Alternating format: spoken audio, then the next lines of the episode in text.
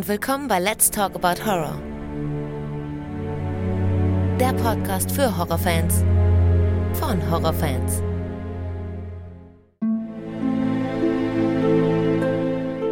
Hallo liebe Leute und willkommen zu einer neuen Ausgabe. Schön, dass ihr wieder mit dabei seid. Ja, heute geht es mal um einen sehr interessanten Film in Anführungsstrichen. Heute geht es um Der Leuchtturm und ich habe das Vergnügen, mit Dennis darüber zu sprechen. Hallo Dennis. Hi, grüß dich, Alex. Hi, schön, dass du wieder mit dabei bist. Ja, danke, dass ich wieder dabei sein darf. Ja, gerne. Zweites Mal jetzt. Richtig, richtig, gerne, gerne. Ich meine, wir hatten ja auch ein sehr interessantes anderes Gespräch. Wir haben ja über Hereditary gesprochen, das ist schon ein paar Monate her. Und jetzt nach so langer Zeit kriegen wir es endlich hin, mal wieder ähm, hier ein zweites Gespräch zu führen. Da freut mich auf jeden Fall, dass es dir Spaß gemacht hat und du wieder dabei sein magst überhaupt. Ja, definitiv, genau. Und heute geht es ja um der Leuchtturm und ich bin mal gespannt, wie das Format wird. Äh, zwei gegenteilige Meinungen, sehr cool. Ja, wir haben ja gerade eben noch geschrieben, wo wir uns jetzt zusammen telefoniert haben. Und da habe ich ja schon mal so ein bisschen andeuten lassen, ähm, dass ich versuche, nicht zu hart zu sein. genau, aber, ich, bin, ich bin gespannt. Ja, aber du selber hast ja aber auch gesagt, dass es kein Meisterwerk ist. Also nicht so wie Hereditary, ja, was ja, sind wir uns einig, ist ein genialer Film. Ähm, ja. Aber du findest der Leuchtturm trotzdem gut. Hast du ihn im Kino geguckt? Äh, ich habe den tatsächlich im Kino gesehen. Das war, der kam Ende 2019 raus. Ich war genau am 23. Dezember im Kino, ähm, fast ganz alleine, irgendwie so kurz vor Weihnachten abends. Ne, da waren die Kinos natürlich leer. Ja. Äh, auch vor der Pandemiezeit ähm, Ja. nicht gut besetzt. Und äh, ich fühlte mich äh, super unterhalten. Ich wusste halt kaum, was auf mich zukommt. Irgendwie ich wusste ein Kammerspiel, William Dafoe, Robert Pattinson. Ich dachte nur so schauspielerisch wird das bestimmt richtig geil. Das stimmt, ja, das stimmt. Und, Also, ja. ähm, ja, Ich habe davon gehört, äh, wusste Ja. auch, habe auch gehört, dass das ähm, ähm, der zweite Film vom gleichen Regisseur ist, der The Witch gemacht hat. Über The Witch habe ich ja auch bereits gesprochen mit Tom und ähm, sehr interessante Folge auch. Ähm, hat mir letzten Endes auch den Film ein bisschen ähm, anders in Erinnerung gelassen, als, als er vorher war. Also ich sehe den Film tatsächlich jetzt mit einem etwas anderen Auge als zuvor. schön. Ja, das muss ich sagen. Allerdings, ähm, ja, wie sagen wir das dann so? Ich habe ähm, der Leuchtturm vor circa einem Jahr angefangen zu schauen ähm, im Stream und habe dann aber irgendwann ausgemacht. Aber eher, weil ich musste, habe aber auch nicht weitergeguckt. Und das war so, eigentlich ist das ja so ein Zeichen, wie das der Film mich nicht so gecatcht hat, weil man normalerweise ja wissen, wie es weitergeht. Ne? Ich habe dann einfach dann nicht Genau. mehr weitergeschaut. Und als ich den jetzt heute Abend, gestern Abend nochmal angemacht habe, ähm, dachte ich mir, gut, jetzt schaust du ihn mal nochmal von vorne. Der war, hat sogar noch gespeichert, wo ich aufgehört hatte. Also bei, ich glaube, bei 54 Minuten war ich. Und habe ich ihn aber Ja. natürlich nochmal komplett angefangen. Also. Ja, also. Es ist halt so. Ich habe hier tatsächlich genau das gleiche Problem wie mit, äh, wie bei The Witch. Ja, es ist wieder ein Film und auch vom gleichen Autor und Regisseur, wo meiner Meinung nach einfach keine Handlung ist. Wir sehen hier einen Film von vorne bis hinten und wir wissen nicht, was passiert. Das ist hier bei der Leuchtturm noch viel schlimmer als bei The Witch. bei The Witch ist man trotzdem irgendwie gefesselt. Bei der Leuchtturm habe ich teilweise echt mit den Gedanken gespielt, auszumachen und das erste Mal hier beim Podcast zu sagen, Dennis, das ist jetzt eine Premiere, das erste Mal habe ich einen Film nicht zu Ende geschaut. Aber das wollte ich nicht. Ich wollte ganz gerne natürlich bis zum Ende ähm, ähm, durchhalten und es war für mich wirklich schwer durchzuhalten. Ich, ich kann mir also nicht vorstellen, wie ich im Kino diesen Film äh, ausgehalten hätte, ohne ab und zu vorspulen zu können. Kannst du das so ein kleines bisschen nachvollziehen oder, oder meinst du, ich übertreibe da? Äh, nee, ich kann es wohl nachvollziehen. Ähm, es passiert halt relativ wenig. Also ich, ich finde es natürlich interessant, dass wir äh, so ein Kammerspiel haben. Es ist sehr beengt. Man sieht immer nur die beiden und irgendwie, ähm, wenn man da natürlich ein absolutes Highlight erwartet, irgendwie, äh, kann ich das natürlich verstehen, dass man da irgendwie raus ist. Ne? Ja. Also ähm, ganz klar. Also ich finde es super, dass das halt aus der Sicht des unzuverlässigen Erzählers ist. Du weißt halt nicht, was es jetzt war. Du siehst etwas, der andere sagt, nee, du hast es doch gemacht und so weiter. Das Ja. ist dann so ein bisschen so äh, dieser leichte Horror, der sich dann da entfacht mit seinen Halluzinationen. Du weißt dann auch nicht mehr so, was ist real und hat er das jetzt wirklich gesehen? Das lädt sehr zum Interpretieren ein. Da ähm, kann ich auch nachvollziehen, dass man irgendwann raus ist einfach. Ja, dass es ein genau. bisschen zu viel ist, ähm, zu viele Details. Ich gehe davon aus, dass tatsächlich ähm, viele, die ich kenne, den Film nicht fertig geschaut hätten. Ich, Mhm. ähm, weil der, ich, ich, wir kommen da auch später nochmal dazu, ich habe das auch schon mehrfach gesagt, auch bei The Witch, der, der hat einen, ähm, einen, einen Aufbau. Ähm, normalerweise hat ein Film einen Aufbau, einen Höhepunkt und dann geht er runter und dann ist er zu Ende. Und dieser Film hat praktisch nur, also The Witch hat nur Aufbau und ein Ende. Da ist nicht so dieser Punkt gekommen, wo man sagt, wo, oh, jetzt geht's los. Und das ist Mhm. hier bei Lighthouse auch. Und ich, ich bin da ehrlich gesagt erstaunt, äh, was diesem, dem Regisseur, Robert Eggers heißt er, ja, was, ihm- der mu- muss ja gesagt haben nach The Witch, wow, also ich habe ein Drehbuch ohne Handlung geschrieben, das mache ich jetzt nochmal, das kam ja gut an. Das klingt zwar jetzt vielleicht ein bisschen krass, ja, so krass soll es jetzt natürlich nicht klingen, aber ähm, wir gehen halt einfach mal rein und äh, dann können wir da ja nochmal auf die einzelnen Szenen eingehen, was uns da, vielleicht überzeugst du mich ja auch, so wie Tom das gemacht hat in The Witch. Allerdings Ja. ähm, muss ich aber auch sagen, ich habe dann irgendwann gar keine Notizen mehr gemacht, weil ich an, ähm, da, weil einfach, ich meine, Notizen mache ich mir über ge gewisse Handlungsstränge und es, in meinen Augen gab es keine Handlung mehr in den letzten 30 Minuten, deswegen konnte ich mir auch keine Notizen mehr machen. Also, ich weiß, es klingt krass, aber kommen wir mal, kommen wir mal einfach rein. Ich möchte die positiven Dinge natürlich aber auch sagen. Ja. Ähm, es ist ein genialer Soundtrack. Ja. Also ich finde dieses Nebelhorn, was man da immer hört, was lange gedauert hat, bis ich kapiert habe, was das überhaupt ist, ähm, ist wirklich, geht einem durch und durch. Was ich interessant finde, ist diese, ähm, die Entscheidung, den Film auf, äh, in Schwarz-Weiß zu drehen oder zumindest äh, in Schwarz-Weiß umzuwandeln und dann auch Genau. in diesem 4 zu 3 Format, was ja sogar nicht mal 4 zu 3 ist. Ich glaube, das ist ja, ist ja noch enger sogar als 4 zu 3. Ähm, ja, genau. Ist es so, ne? Also, ja, genau, die haben auf 35 Millimeter gedreht und die haben dem Ganzen nochmal einen draufgesetzt und haben alte Linsen von Balta genommen aus dem Museum Wow. von den 1920ern, um diesen Look äh, hinzubekommen und dann nochmal extra äh, Filter erstellt, okay. Um den Look der ersten Filme um 1890 hinzubekommen. Ja. Deswegen ist das auch dieses krisselige Schwarz-Weiß-Bild Ja. in diesem Kastenformat. Das ist ihnen aber auch sehr gut gelungen. Also äh, ich finde den Ja. Look des Films ähm, super. Natürlich ist es wiederum sehr schwer, Leute aber dann ähm, da ins Kino zu kriegen für. Ne? Vielleicht wäre es besser gewesen, man hätte den Film regulär gedreht, ganz normal, wäre wahrscheinlich dann auch besser angekommen bei, bei vielen mehr Leuten, weil ich mir schon vorstellen kann, dass viele Leute sagen, ich gucke mir doch nicht so einen alten Scheiß an, in Anführungsstrichen. Also ich wüsste zum Beispiel, dass meine Mutter, ähm, auch wenn der Film noch so gut gewesen wäre, sie hätte ihn einfach nicht geschaut. Also definitiv nicht. Also wenn sie alleine schwarz-weiß und dann noch dieses Bildformat, ähm, mein Bruder wäre wahrscheinlich so weit gegangen und hätte das Bild am Fernseher umgestellt, dass es dann bildschirmfüllend ist, aber dann hat er es natürlich gestretched, aber er guckt Ja. es dann lieber gestretched als im Originalformat. Das habe ich mit ihm eine Diskussion gehabt. Er hat mal King of Queens angehabt und die ersten Folgen waren ja auch noch 4 zu 3 und dann Ja. hat er das dann, habe ich dann auch zu ihm gemeint, wie guckst du das denn? Weil das so eingestellt war, dass es halt Bildschirmfilmt ist. Jetzt hatten die aber alle Eierköpfe, ne? Aber ähm, zur Seite hin, weißt du, weil es ja gestretched war. Und dann habe ich dann auch gesagt, das ist doch nicht das richtige Bildformat. Dann habe ich das ja korrekt eingestellt, also 4 zu 3. Und dann meinte er zu mir, was ist das denn? Und dann habe ich dann gesagt, gehabt, ja, das ist das Originalformat. So haben wir früher Fernsehen geschaut. Und dann meinte er, nee, mach das weg, das kann ich so nicht sehen. Und das, das ist wie verrückt, oder? Es ist das originale Ja. Bildformat. Aber man will das nicht sehen, man guckt es lieber gepresst. Ich glaube, das ist auch eher was für äh, Cineasten. Das ist auch, glaube ich, ein Film für eine kleinere, ähm, auserwählte Gruppe an Menschen, die irgendwie damit was anfangen können oder ähm, bereit, offen sind für was Neues. Irgendwie. stimmt, also, ja. Der stand ja auch im, der war ja auch im Kino tatsächlich, so ein Kastenformat, ne? Ja, Also, klar, da war die Leinwand ja praktisch links und rechts ja gar nicht ähm, im Gebrauch dann. Also Richtig, man hat ne, ihn ja genau. wirklich dann nur auf diesen, in der Mitte der Leinwand lief er ja dann nur. Richtig, ja. Und, und, und dafür dann aber trotzdem das gleiche Geld zu bezahlen, weißt du, äh, ich meine, er war ja nicht günstiger dadurch, der, der Eintritt, ne? Also mit Sicherheit nicht.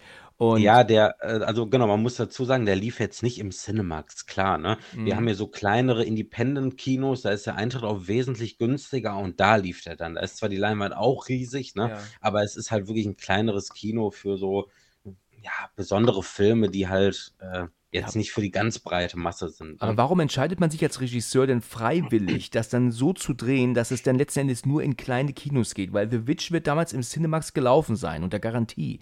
Aber, aber, aber jetzt kommt, äh, dreht er den Leuchtturm und ähm, der ist jetzt sowas von spatenmäßig, dass er dann, dass, dass der dann letzten Endes dann nur in kleinen Kinos läuft. Also ich würde das als Regisseur diese Entscheidung ist schon schwierig, finde ich, ne? Also. Ja, das stimmt. Ich glaube aber, der, dem geht es um Authentizität. Ja, Ähm, ja.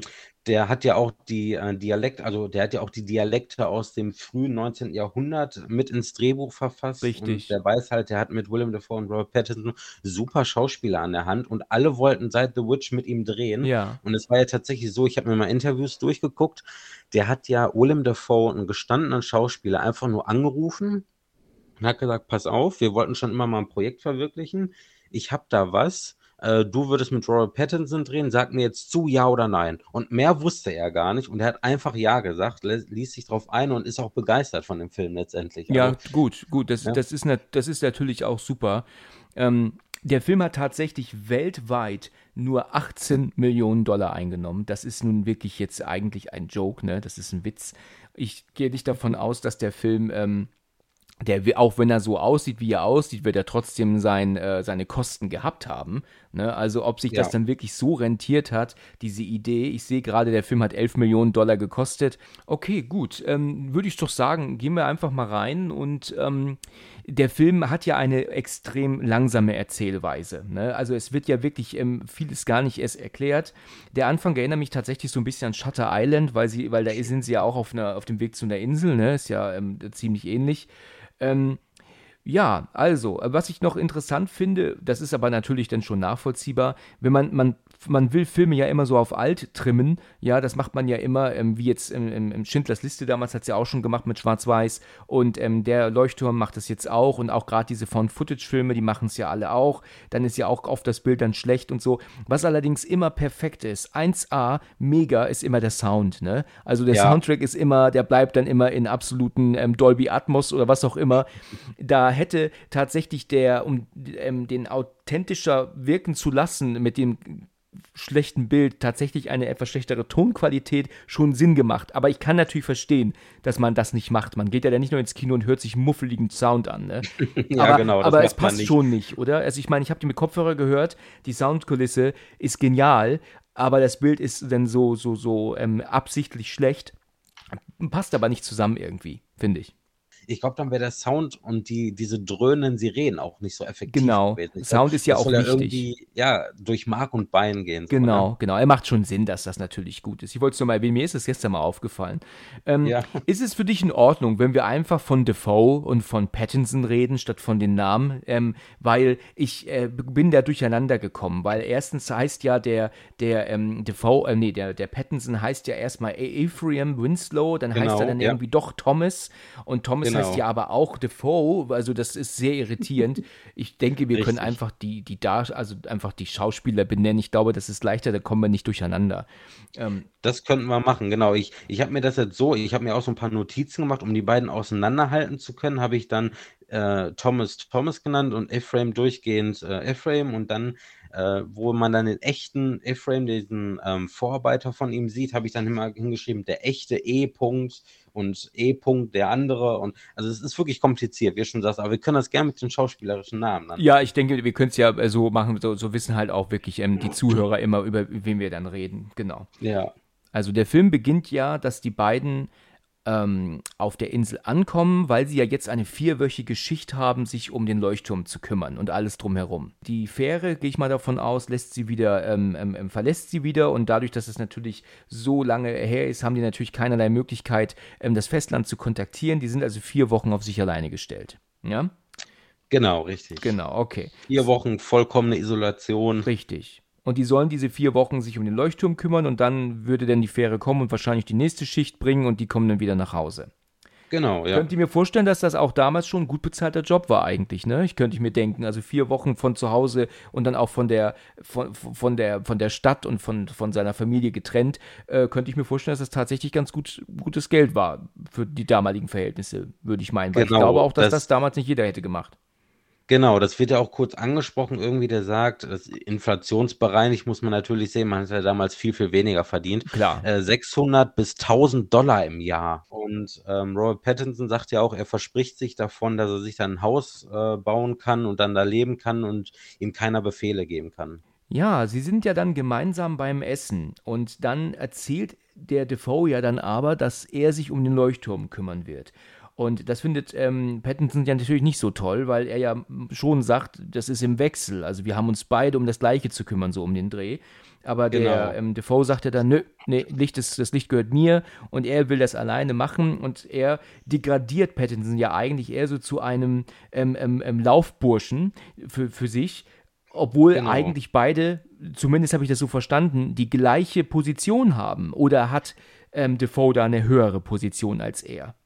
Äh, die sind beide Leuchtturmwärter, aber Willem Dafoe ist natürlich der Charakter. Äh, Thomas mit den meisten Erfahrungen, Ja. altes Raubein, sehr dominant, stellt er direkt Regeln auf und dann sagt er ja auch, ähm, kümmere dich um deine Pflichten, das Licht ist meins, sagt er ja. Richtig, genau. Ach, das ist übrigens auch ein Film, wo ich nach kurzer Zeit ähm, ähm, die deutsche Synchro bevorzugt habe als das, als das Original. Du hast es ja eben angesprochen, der spricht ja mit diesen, die sprechen ja mit diesem Dialekt auch. Ja. Es ist ähm, für mich echt ein bisschen ähm, schwer nachzuvollziehen gewesen, worüber dann immer geredet wurde. Deswegen ähm, Ja. habe ich dann da die deutsche Version mal vorgezogen, in dem Fall mal.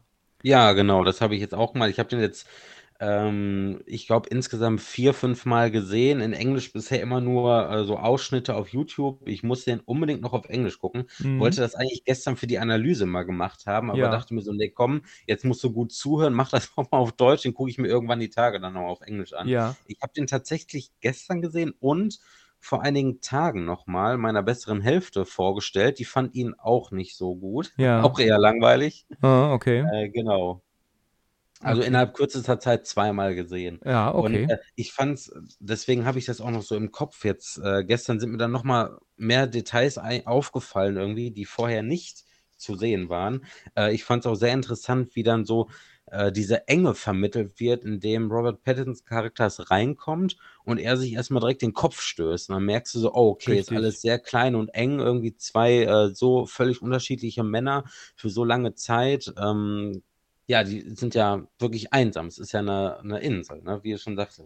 Und da wird ja auch direkt bewusst irgendwie, dass ähm, Robert Pattinson Charakters irgendwie so ein bisschen verschwiegen ist und Noch, ja. ähm, der trinkt ja auch nicht mit ihm und daraufhin sagt ja William Dafoe, ein Mann, der nicht trinkt, der muss gute Gründe haben und da wird einem schon so ein bisschen so nahegelegt, so äh, so unterschwellig, da ist was mit seinem Charakter, achtet mal drauf, so, ne, da stimmt was nicht. Mhm, mhm, ja.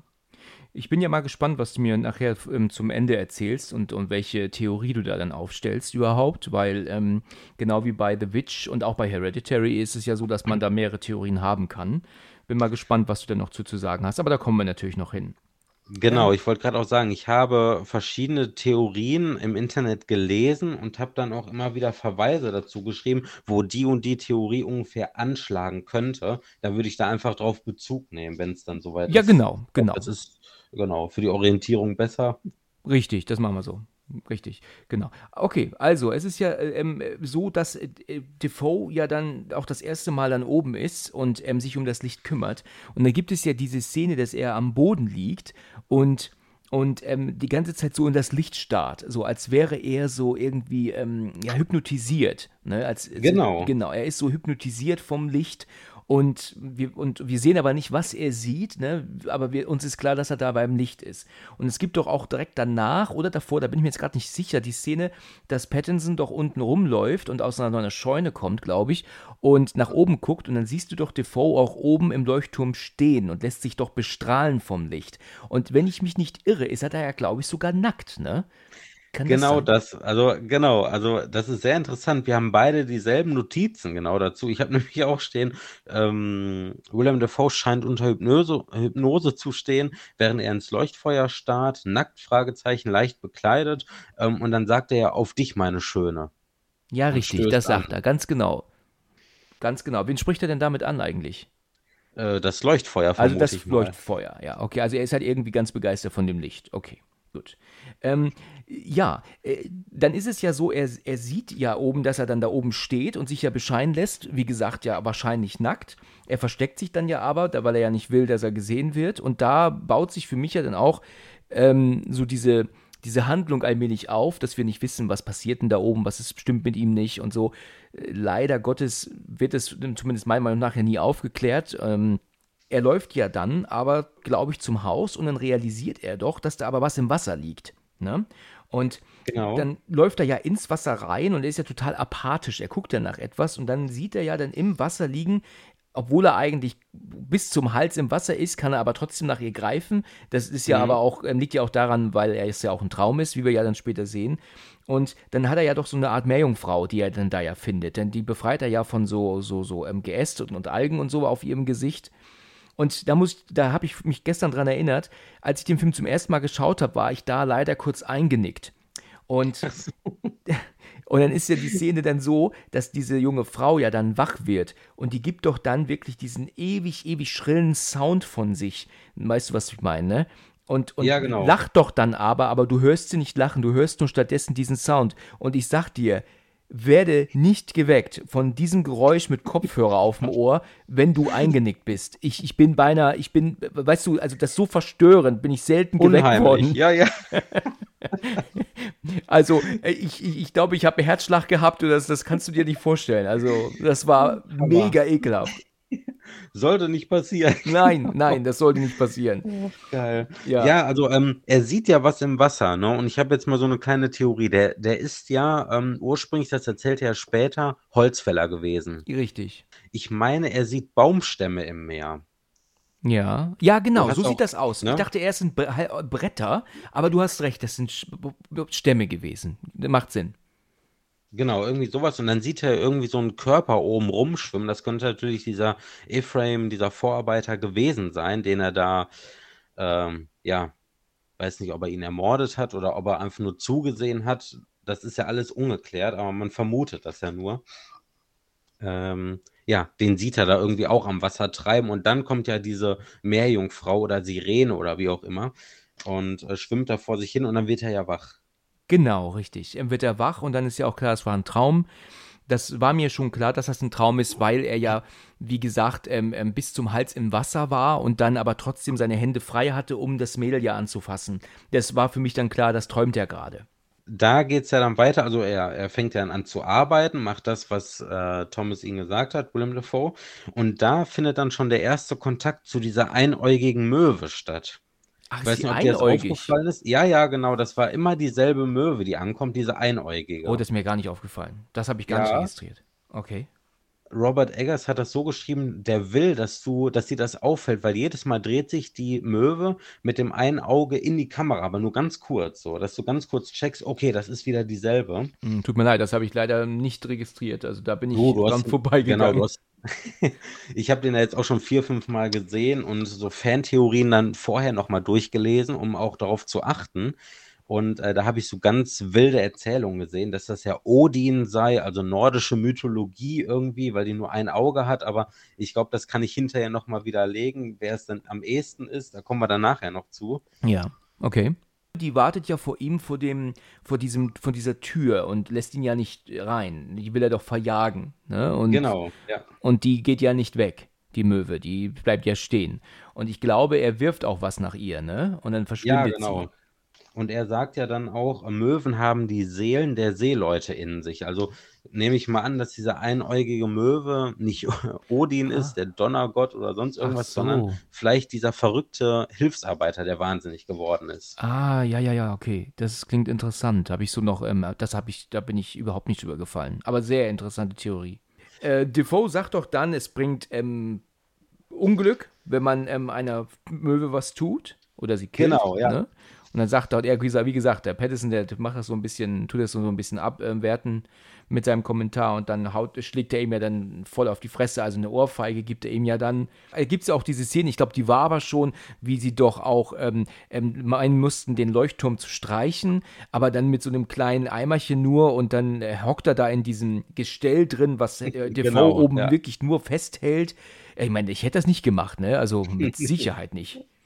Ja, da merkst du halt schon, er tut dann doch das, was ihm befohlen wird. Und ähm, William Dafoe sagt ja dann auch, du bekommst Pluspunkte in meinem Buch. Da wird das Buch das erste Mal erwähnt. Genau, und als er dann stürzt, hört man dann irgendwie so eine Art Beinbruch, sag ich mal. Man hört es auf jeden Fall laut knacken. Und dann ist er erstmal Kamera offen. Dann kommt er ja zu sich und dann ist er wieder diese einäugige Möwe, die ihn angreift. Die pickt ihn ja ins Bein. Richtig. Und da hätte ich auch gedacht, dass er die, dass er die auch killt, hätte ich echt gedacht da. Also ich hätte gedacht, die, die macht er nieder jetzt.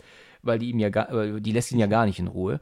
Äh, ich Genau. bin aber auch überrascht, dass Defoe auch gar nicht zu ihm geht. Ich meine, also er fällt, ich man sieht zwar nicht, wie tief er fällt, aber es muss ja schon recht tief sein eigentlich. Ich meine, wenn es jetzt nur zwei Meter wären, dann hätte er nicht mehr so eine Panik geschoben mit, also er schreit ja dann, easy, easy, schreit er zumindest, da habe ich noch Englisch gehabt, weil er ihn ja immer so, so ruckartig fallen lässt. Also ich Ja. meine, das wird ja jetzt nicht 15 Meter gewesen sein, weil dann wäre das schon schlechter ausgegangen, als einfach nur auf den Boden gedotzt. So kam mir das letzten Endes vor. Genau. Ne? Aber genau bei dieser Szene gibt es zwei Theorien, die ich sehr interessant fand. Ich weiß nicht, soll ich die am besten jetzt mal Ja, vorstellen? Das gerne. wäre jetzt so dieser Wendepunkt. Und zwar gibt es einmal die Interpretation vom Doppelgänger, dass er, weil er auch Thomas heißt, ähm, dass er eine und dieselbe Person ist, nur später halt im Alter, weil ähm, es wird damit interpretiert, dass Thomas ja humpelt, also äh, Willem Dafoe, der Alte, Ja. ähm, dass er humpelt, dass er das wohl gewesen ist. Und ähm, Robert Pattinson sagt ja ständig, ich will niemals so sein wie du, du bist ja auch kein Mensch mehr und so weiter. Und dann wird halt doch irgendwie zu einem. Ähm, dann der Name Thomas Wake. Wake heißt ja übersetzt Kielwasser. Das sind so Verwirbelungen hinterm Schiff, die sorgen für Unruhe und so weiter. Und ähm, dann gibt es ja die Szene, wo er sich selbst am Boden liegend sieht. Dann dreht er sich um und dann steht Willem Dafoe plötzlich da. Äh, dieses bekannte Bild von diesem Sascha Schneider von 1904, äh, wo er ihm dann in die Augen leuchtet und Richtig, er dann ja. ihn quasi anfasst. Und ähm, da gab es dann Theorien, ob er nicht ein und dieselbe Person sei und die ganze Zeit alleine auf dieser Insel ist. Das ist Also, eine sehr das interessante fand ich Theorie. sehr interessant, ne? Genau. Und dann habe ich noch eine gelesen, das war unter irgendeinem YouTube-Video. Da hat einer gedacht, was ist denn, wenn er da gestürzt ist aus ähm, ziemlicher Höhe und den Rest des Films träumt er, weil er eigentlich im Sterben liegt und dann kommt das am Ende, wie er dann da liegt und vom Möwen zerfressen wird. Das fand ich auch eine interessante Theorie. Ah, ja, auch interessant, das stimmt. Das sind so Dinge, die, die habe ich beide nicht, nicht gesehen. Es ist nur schade, dass nicht eine von den beiden benutzt wird als, also, weißt du, wie la Six Sense, da wird es ja auch aufgeklärt dann am Ende, weißt du, und es wird ja da nicht. Da ist es halt eine offene Theorie, äh, ist es so Genau. oder nicht. Es wäre mir dann schon lieb gewesen, wenn man dann wenigstens ähm, am Ende den Zuschauer darauf hingewiesen hätte oder gezeigt hätte, hier, es handelt sich dabei genau um das. Es sind zwei sehr interessante Theorien, die du da gerade genannt hast. Ja, ich habe da auch noch, also noch mehr, das kommt dann noch später zu griechischen Mythologie und so weiter, da komme ich gleich noch drauf. Also ich meine, Robert Eggers hat in seinem Interview sogar gesagt, Prometheus und Proteus sind nie aufeinander getroffen, aber in diesem Film treffen sie aufeinander. Ja. Also da gibt er selbst den Wink mit dem Zaunfall, das könnte griechische Mythologie sein. Er lässt aber alles offen, damit jeder den Film so interpretieren kann, wie er will. Und das finde ich dann wiederum irgendwie clever, dass das so viele Theorien hat, dass das Drehbuch so offen geschrieben ist, dass man so viel reininterpretieren kann. Und am Mhm. Ende wird nichts aufgelöst, dass du dann stehst und denkst so, okay, äh, an welches Ende glaube ich jetzt oder ähm, welche Mythologie ist das jetzt? Also äh, clever. Clever, ja. Es ist halt, es ist halt für mich schwierig gewesen, weil der Film später dann ja noch in eine Orgie von, von unfassbar langweiligen und unerträglichen Szenen äh, dann fortsetzt, dass ich da gar keinen Kopf mehr hatte, mir irgendwelche Theorien auszudenken dann. Kommen wir gleich auf die Szenen noch. Ähm, Ja. da, ich hatte da abgeschaltet. Ganz im Gegensatz zu jetzt ähm, Hereditary oder auch Shining von mir aus auch oder auch The Witch. Da hatte ich dann schon noch die Idee und auch noch die, die Muse, mir irgendwelche Theorien auszudenken. Aber wenn du dann ein Geschrei nach dem anderen hörst und, und, und eine Szene nach der anderen siehst, die dir aber eigentlich keinen Sinn macht, ähm, weißt du, da schalte ich irgendwann ab. Weißt du, also im Das- Kopf, ne? Da schalte ich im Kopf dann Genau. irgendwann aus. Das, das kann ich, wie gesagt, verstehen. Äh, zu viel Dialoge, die dann erstmal irgendwie nicht so zielführend sind Genau. oder irreführend sind, Genau. äh, die keinen Höhepunkt haben, außer man hört irgendwie hin mit einer dieser Theorien im Kopf, wo man dann plötzlich denkt so, ah, okay, so, ne? Also Mhm. irgendwie muss man sich da erst in diese Theorien reinlesen, den Film dann nochmal sehen irgendwie und dann wird einem klar, wie subtil das Ganze da so mit einfließt. Ja, es wird halt auch sehr viel gesagt, ohne was zu sagen. Also Genau. ähm, die, gerade die Szene, wo wir nachher zu kommen, wo er Defoe anfängt zu begraben, äh, da sagt er schon auf Englisch so viel Kram, dass du dann äh, aufgrund dieser, dieser alten Aussprache nicht verstehst, aber auch selbst auf Deutsch ähm, redet der Quatsch, den dir überhaupt nicht, der dir überhaupt nicht in, in, in Erinnerung bleibt. Das ist genau wie in The Witch, die Szene mit dem sterbenden Jungen, der auch dann mit seinen Gebeten und seinen Kram anfängt zu reden, ist ja ja auch der gleiche Autor. Also er wird unheimlich Mhm. viel geredet, aber es wird nichts gesagt, weißt du, es wird nichts, bleibt nichts hängen im Kopf. Es sind halt einfach nur Worte und Sätze, die dir einfach nicht in, nicht im, in Erinnerung bleiben und dich auch in der Handlung absolut nicht weiterbringen. Ähm, gut, okay, aber äh, Ja, genau. Also, kommen wir später genau. drauf. Ja, da gibt es ja diese eine Szene, ähm, da ist relativ spät, äh, wo sie sich dann aufschachen mit was, was, was, was, ne? Ja, Und das dann ist wird das später, immer genau. aufgeheizter, die Stimmung. Und das finde ich dann so genial. Ähm, das erinnert so ein bisschen an die 50er Jahre Horrorklassiker, wie Willem Dafoe sich dann aufrichtet. Du siehst ihn nur so von unten mit den glänzenden, irren Augen, diesem Blick. Und dann erzählt er da was. Ich kann es absolut nicht behalten, was er da sagt, aber das ist auf jeden Fall ein Fluch. Ja. Und ähm, das ist so irre gedreht und von dieser Sprache, da bin ich so hin und weg. Ich höre da immer zu, ich kann es aber nicht wiedergeben. Das Ja. ist unglaublich gut gefilmt Ja. Ähm, gerade mit dieser alten Kameraästhetik und das ist wahnsinnig geil gemacht. So eine Anlehnung an die alten Horrorklassiker. Ja, irgendwie. das stimmt. Das, das, äh, der, der Look des Films ist, ist, ist genial. Das, das will ich auch wirklich nicht ähm, niederreden. Der, der Look ist klasse. Ähm, aber was du gerade angesprochen hast mit diesem Was, was, was, was, was, da war für mich der Punkt gekommen, jetzt mache ich aus. Das war so der, der erste große Punkt, wo ich sagte, okay, jetzt gebe ich auf. Gucke ich nicht weiter. Ähm, ich habe dann aber dann ähm, heute noch weiter geschaut, bevor, ne, also weil ich bin schon lange wach und habe ich gedacht, die letzten 45 Minuten gucke ich jetzt noch, äh, bevor wir hier drehen, drehen, aufnehmen. Aber gut, jetzt Mhm. dann doch noch weiter geschaut. Also ich habe ihn jetzt bis zum Ende geguckt und es fiel mir aber schwer. Ne? Ich, ich kann mich nicht an eine Folge jetzt für diesen Podcast erinnern, wo ich es so schwer hatte, einen Film bis zum Ende zu schauen. Also das ist, glaube ich, der, Leuchtturm der erste jetzt, der es mir so Jetzt schwer guck mal, da bleibt doch das Gespräch direkt in Erinnerung. Ja, Damals genau. der Film, den Genau. ich nur mit Qual und Mühe gucken konnte. Richtig, aber wer weiß, vielleicht tust du mich aber doch im Laufe der, der Folge ja aber auch noch überzeugen und ich sehe den Film mit anderen Augen. Das kann natürlich sein. Also, Wer weiß, Mal wer schauen. weiß. Also, äh, genau, also ähm, wir waren jetzt hier mit dem Sturz und so weiter, ne? Und ähm, zwischendurch sagt ja Willem Dafoes Charakter immer wieder sowas wie, die See ist das einzig Wahre für mich, ich bin für immer verheiratet mit diesem Leuchtfeuer. Und er sagt ja dann auch, dass er mal verheiratet war ja. und dass er 13 Weihnachten lang äh, an nicht, also am, an Bord war und nicht zu Hause und ähm, dadurch dann halt seine Ehe in Bruch ging.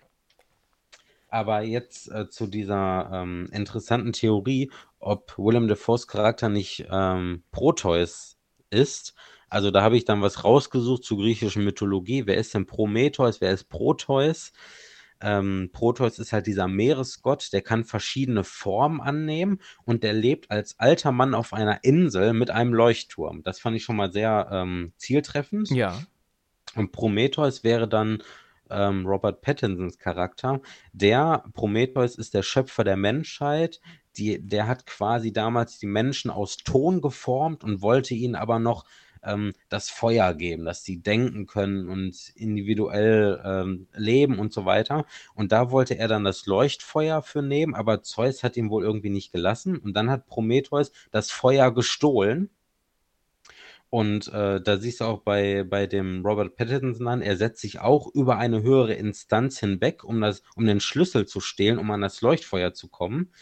Und ähm, ganz zieltreffend auch, laut griechischer Mythologie war es so, da hat Zeus daraufhin die Menschen bestraft mit der Büchse der Pandora und so weiter. Und Prometheus hat er bestraft, indem er ihn tausend Jahre lang an einen Felsen gefesselt hat. Und täglich kam ein Adler angeflogen und aß ein Stück von seiner Leber und die immer wieder nachwuchs. Und er kam, er war immer angekettet an diesem Felsen am Meer. Das endete ja auch ungefähr so. Und äh, wie gesagt, Robert Eggers sagte ja auch in einem Interview, Prometheus und Proteus treffen in diesem Film das erste Mal aufeinander. So. Mhm.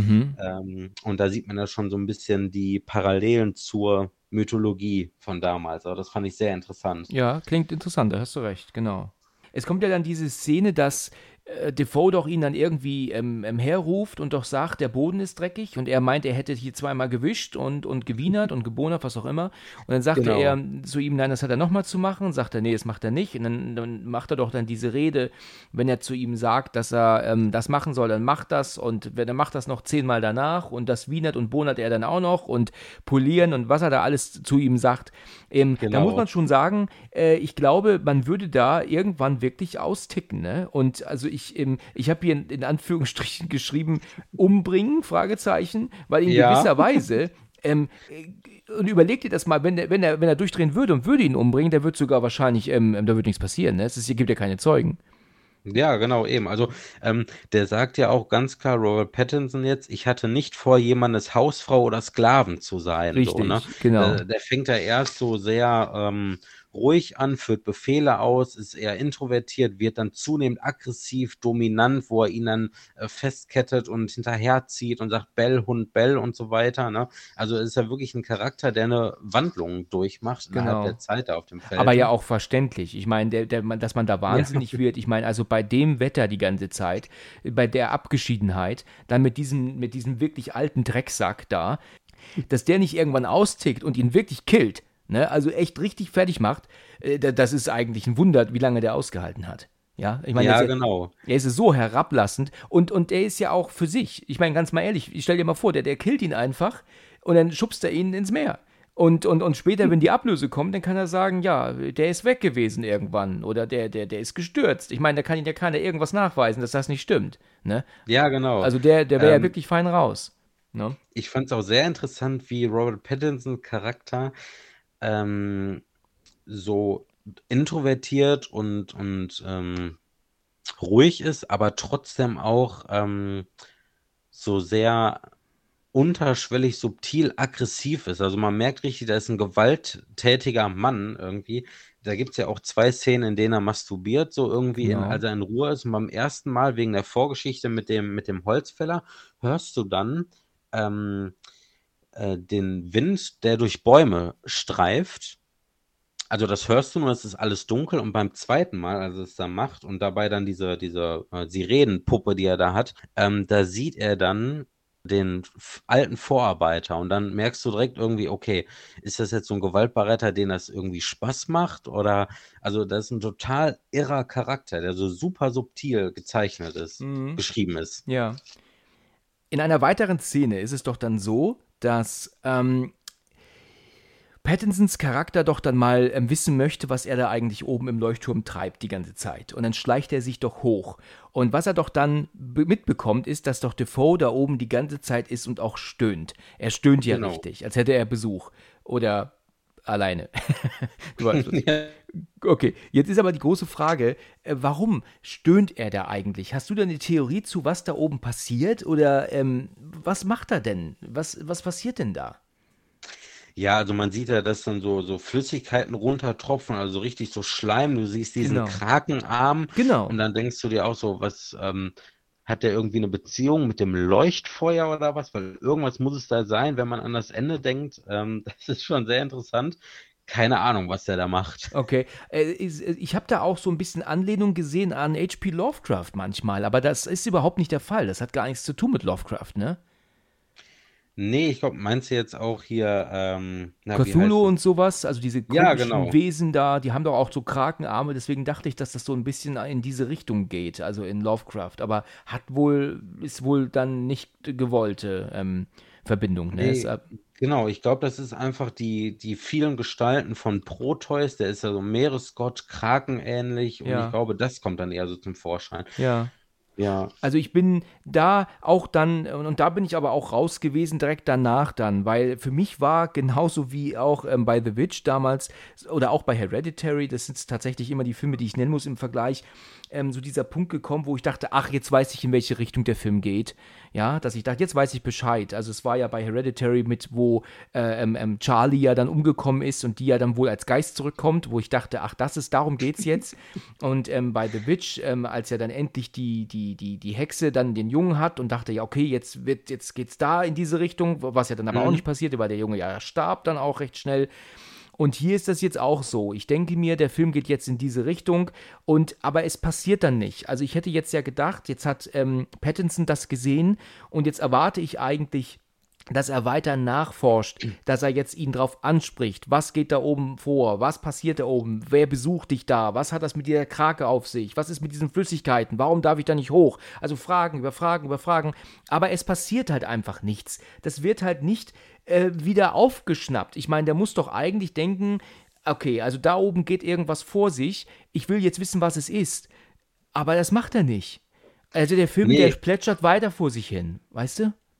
Genau, genau. Also das ist ja dann so, ähm, er sieht ihn ja und sagt nichts zu ihm.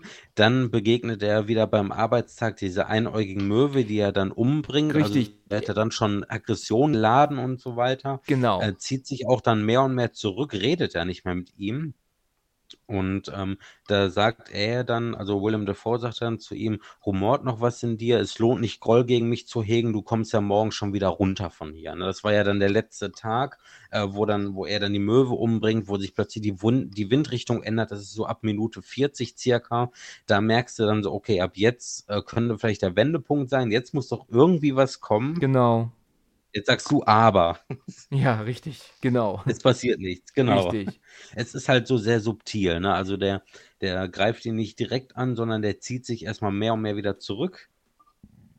Und Genau. dann trinken sie aber plötzlich zusammen, ne? Richtig, und, ja. Und dann merkst du dann, nachdem er das gesehen hat, äh, Robert Pattinsons Charakter, äh, er ist dann zum ersten Mal richtig betrunken. Er macht dann einfach mit. Richtig, genau, weil er dann, weil es ist ja auch dann so weit, geht es ja dann auch, dass, also, um dann nochmal kurz drauf einzugehen, was du gerade sagtest, ähm, er merkt ja, dass das Wasser schwarz ist und er versteht nicht Ja. warum, geht ja dann wohl aber auch raus zu diesem Trog, ne, der, der Ja. wohl dann das, da, das Wasser auffängt für, für Genau, ähm, die Zisterne, ne? Ja. Genau, richtig. Und da ähm, sieht er ja, glaube ich, wenn ich das richtig erkannt habe, liegen da ja tote Möwen drin, oder? Sind das tote? Mhm, genau. Ja. Genau. Und dann kommt ja diese einäugige Möwe, ich gehe davon aus, das ist die wieder, Ja, die sich genau. ja dann, die ihn dann besucht und auch angreift. Und dann kann ich auch verstehen, dass er da wirklich sich total vergisst. Also, dass dieses Tier, also ich glaube, dass du auch bei, in nach vier Wochen dieses Möwengequatsche, äh, ich, mo- ich finde, Möwen ist für mich und auch für meine Frau immer ein Zeichen von Urlaub. Also Möwen hört man gerne, weil man ist ähm, im Urlaub. Ja, man ist ja, wir Genau. sind ja hier in der Nähe von Frankfurt und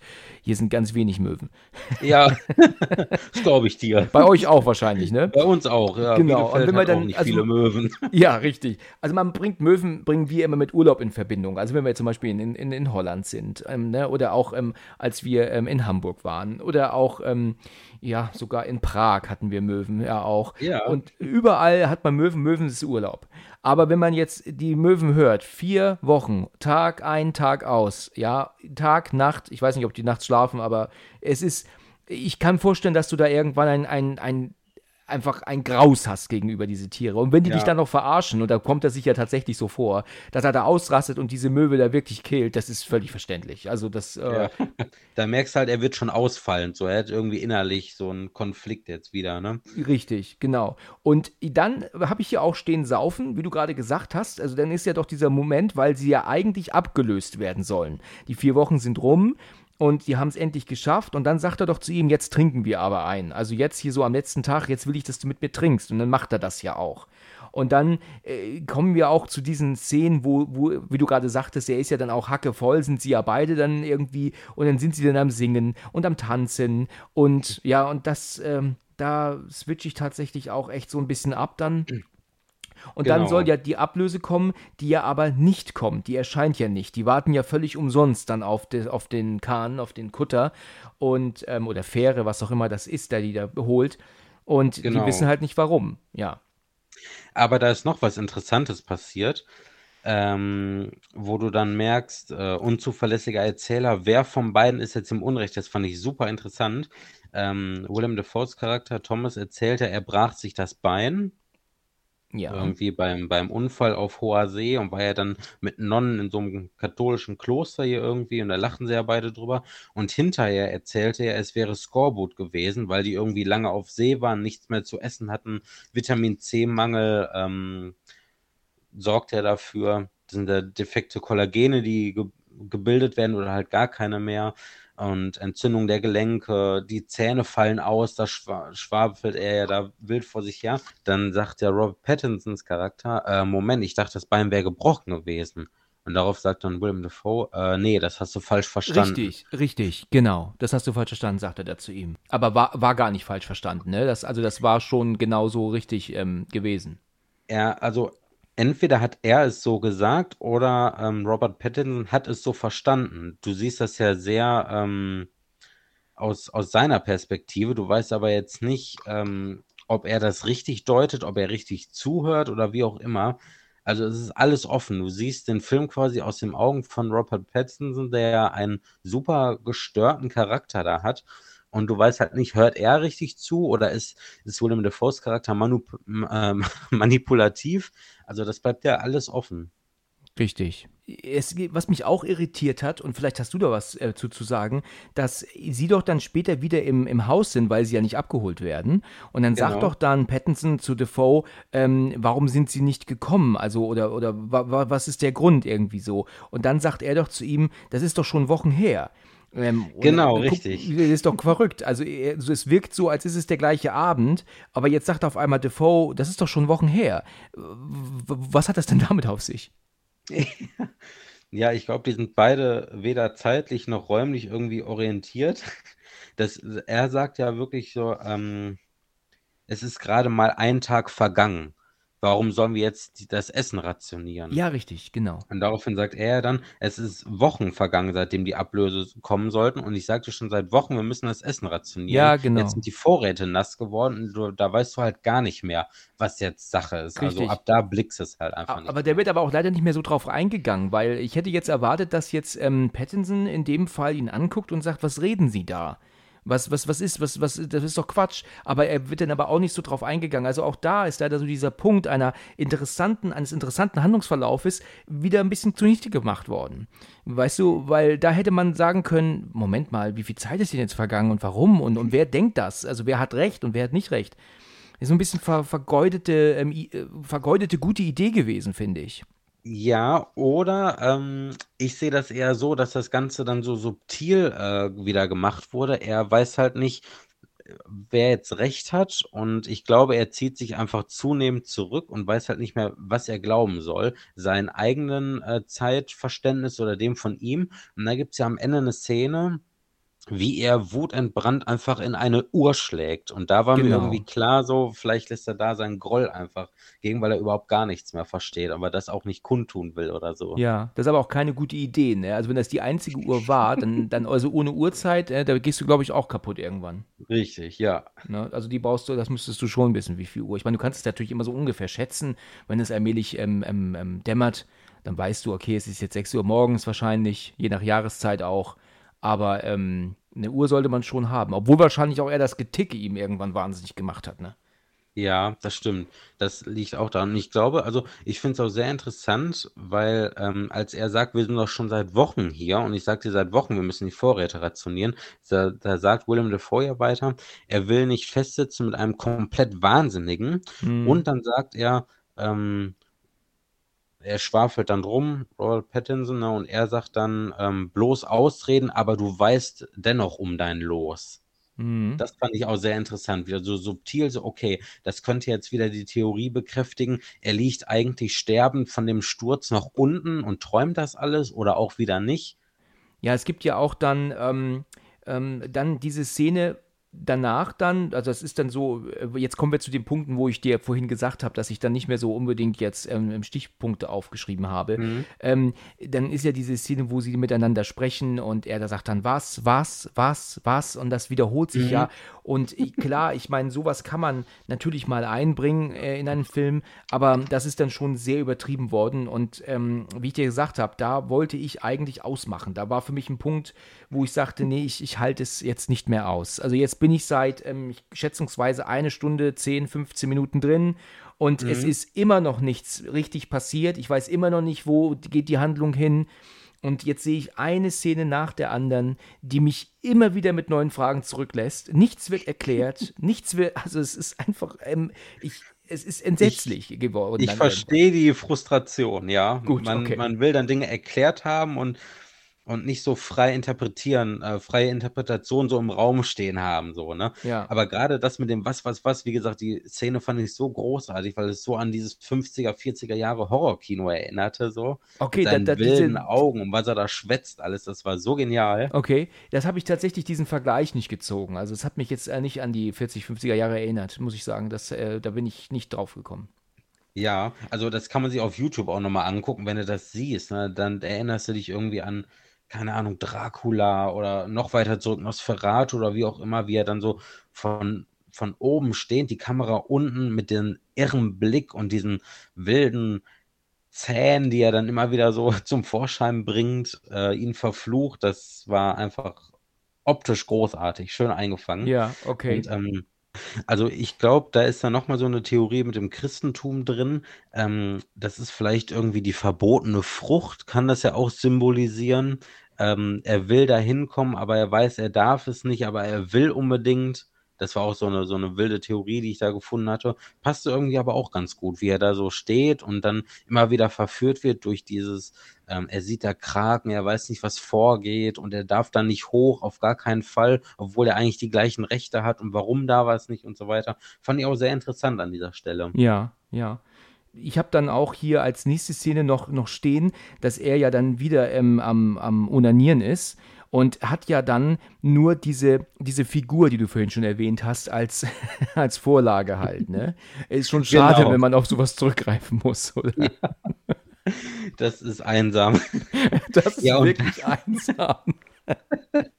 Ja, also gut, die hatten es halt damals nicht so wie wir heutzutage, ne? Aber ähm, ich, das, das hat mich so ein bisschen amüsiert. Und ja, und das ist jetzt aber auch schon das, ähm, du hast es ja eben schon gesagt, das zweite Mal, dass er das macht.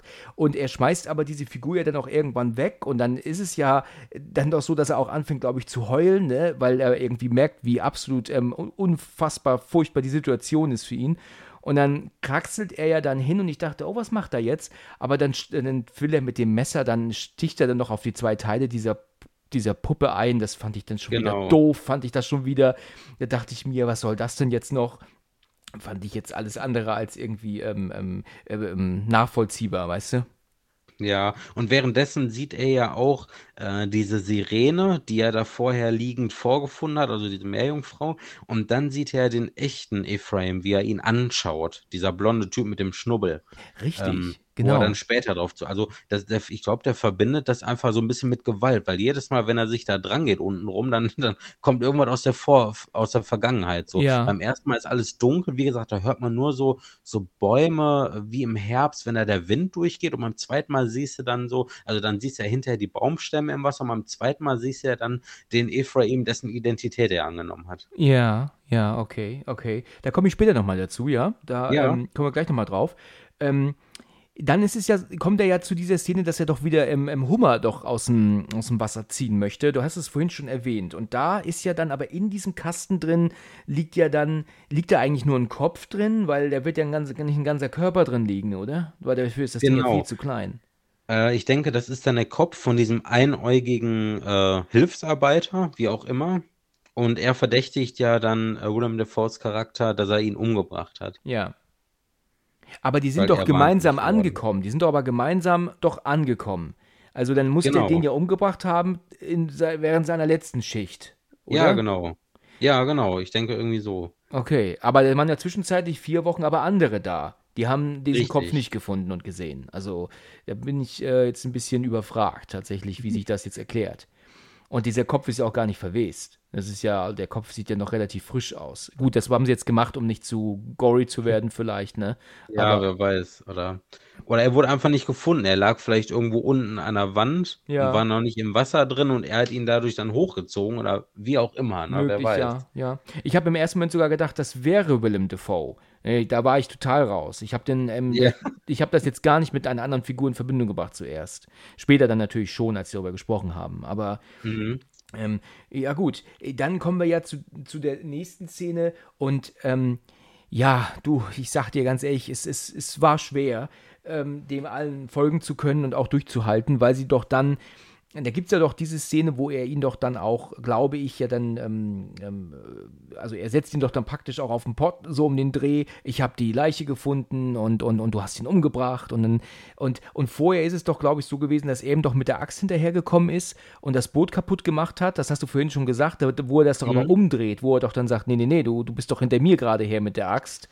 Ähm, was ist denn da jetzt richtig? Was ist jetzt wahr? Also. Ja, Genau, das kommt dann äh, nach diesem Abend, wo sie dann zusammen trinken. Da passiert dann nochmal irgendwie was Spannendes. Die haben sich ja beide im Arm und singen und auf einmal küssen die sich ja irgendwie fast und dann fangen sie an, sich zu prügeln. Das haben die nicht gemacht, weil da muss ich, ich, ich ganz ehrlich, ich sag dir, das wollte ich nicht sehen. Also ich habe gedacht, wenn die jetzt, wenn die sich jetzt näher kommen, dann, dann drehe ich hier am Rad. Also ich bin jetzt schon so, meine Nerven sind so schon so strapaziert. Wenn das jetzt so weit geht, dass sie sich jetzt noch näher kommen, dann bin ich hier raus.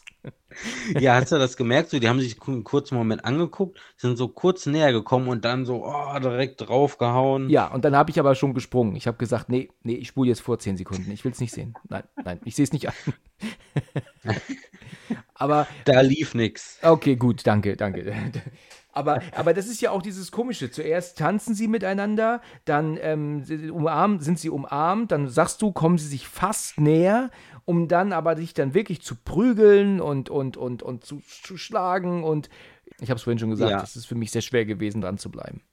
Die haben eine sehr interessante Beziehung zueinander. Das stimmt, das stimmt. Nachdem sie sich dann geprügelt haben und William Dafoe's Charakter gar nicht mehr im Zimmer war, ähm, gesteht er ja alles ähm, mit dem Vorarbeiter, dass er ihn hat in den Fluss äh, springen lassen. Er wollte ihn umbringen, aber dann ist er doch gefallen und er hat nichts gemacht. Das schwört er und so weiter. Und dann finde ich es ganz interessant, dann äh, William Defoes Charakter, äh, Thomas ist gar nicht in der Nähe, aber du hörst seine Stimme wie so eine Traumsequenz. Warum hast du mir das erzählt? Mit ganz viel Hall von ganz weit weg. Genau. Und dann siehst ja so ein paar Einstellungen. Niemand ist da, aber irgendwie dröhnt seine Stimme so komplett durch ihn durch, was ja dann wieder diese Doppelgänger-Interpretation ähm, ähm, stark macht, dass er die ganze Zeit allein in diesem Raum gewesen ist ja. und das erzählt und er hört nur seine Stimme irgendwie. Das fand ich sehr interessant. Das, ja, du hast recht, man, ja, ist, ne, ist, eine, ist, eine, interessante Theorie auch, ja. Dass er das. Ja, wie man. Es genau, wäre auch sehr schön gewesen, wenn das so aufgelöst worden wäre irgendwann. Ja. Auch diese genau, Theorie, dass er der gleiche, dass er die gleiche Person ist, was ja auch den gleichen Namen dann erklärt. Ja, also genau. ähm, das hätte mir gut gefallen. Aber stattdessen werden wir mit Fragen über Fragen über Fragen zurückgelassen. Ähm, welche Szene ich richtig gut finde auch, und da, da, das war auch lange überfällig, ist, dass ja der Pattinson Defoe ja dann wirklich auf das übelste, übelste niedermacht. Also der scheißt ihn ja auch wirklich an, ne? Also, ja, genau. also dein Gefurze und dein Gefresse und deine Fresse und deine Stimme und, und, und Gott. Also das ist tatsächlich ja. im Deutschen sogar ähm, böser als im Englischen. Ne? Im Englischen ist es tatsächlich nicht so ähm, extrem ähm, beschimpfend wie im Originalen. Zumindest ähm, ja, ist es mir so ähm, aufgefallen. Ich, welchen Zitat ich klasse fand, also ähm, was mir wirklich, wo ich echt lachen musste, du weißt wahrscheinlich schon, was ich meine, ne? Ich glaube schon. Sag mal. Er sagt da doch irgendwie, das stinkt so. Also zumindest, er sagt, deine Scheiße kann ich nicht mehr riechen und deine Wichse kann ich nicht mehr riechen. Und ja. du stehst, als hätten Ziegen stundenlang ja, ja. Zwiebeln im Stall durchgefickt. Also komm mal auf so einen Satz. Ja, sagt er auch gar nicht auf Englisch, ne? Also so, so sagt das gar nicht. Ich weiß nicht genau wie, aber er sagt das jetzt nicht so. Also komm mal auf so einen, einen Satz. Also das ist mein neuer Lieblingssatz. Das wird ähm, ja. bei WhatsApp nachher mein Status. Ich sag's dir. Sehr gute Idee. Ja, ja, genau. Das ist mein, ähm, wie sagt man nicht Status, sondern da gibt es doch diese, diese Info, gibt es doch, weißt du? Das, ja, also genau. in Anführungsstrichen trage ich das da ein nachher. Sehr gut, dann hat man noch ein bisschen mehr Ruhe so vor allem, ne? Hast noch ein bisschen mehr Ruhe, genau. ja, da verschwinden plötzlich die ganzen Profilbilder aus meinem, aus meinem Verlauf. okay. Die gut. Ruhe, die man immer wollte. Ja, richtig, genau. Ja, ja, hab's jetzt dann damit erreicht. Also dieser Satz, das, da musste ich wirklich lachen. Ich habe den, glaube ich, zwei oder dreimal ge gehört und ja. das war wirklich sehr amüsant. Ja, das stimmt. Sag das mal als Synchronsprecher, ja. ohne lachen zu müssen. Ja, wirklich. Das muss man erstmal hinbekommen. Ich will ja, mir den Geruch ja auch nicht vorstellen. okay, alles klar. Ja, vor, du stehst vor dem Mikro und musst das sagen und ernst meinen. Ja, richtig. Ja. Das war wirklich, also das war köstlich. Da musst, also das war jetzt aber unfreiwillig komisch tatsächlich. Ich glaube, das war jetzt nicht ja, be, beabsichtigt.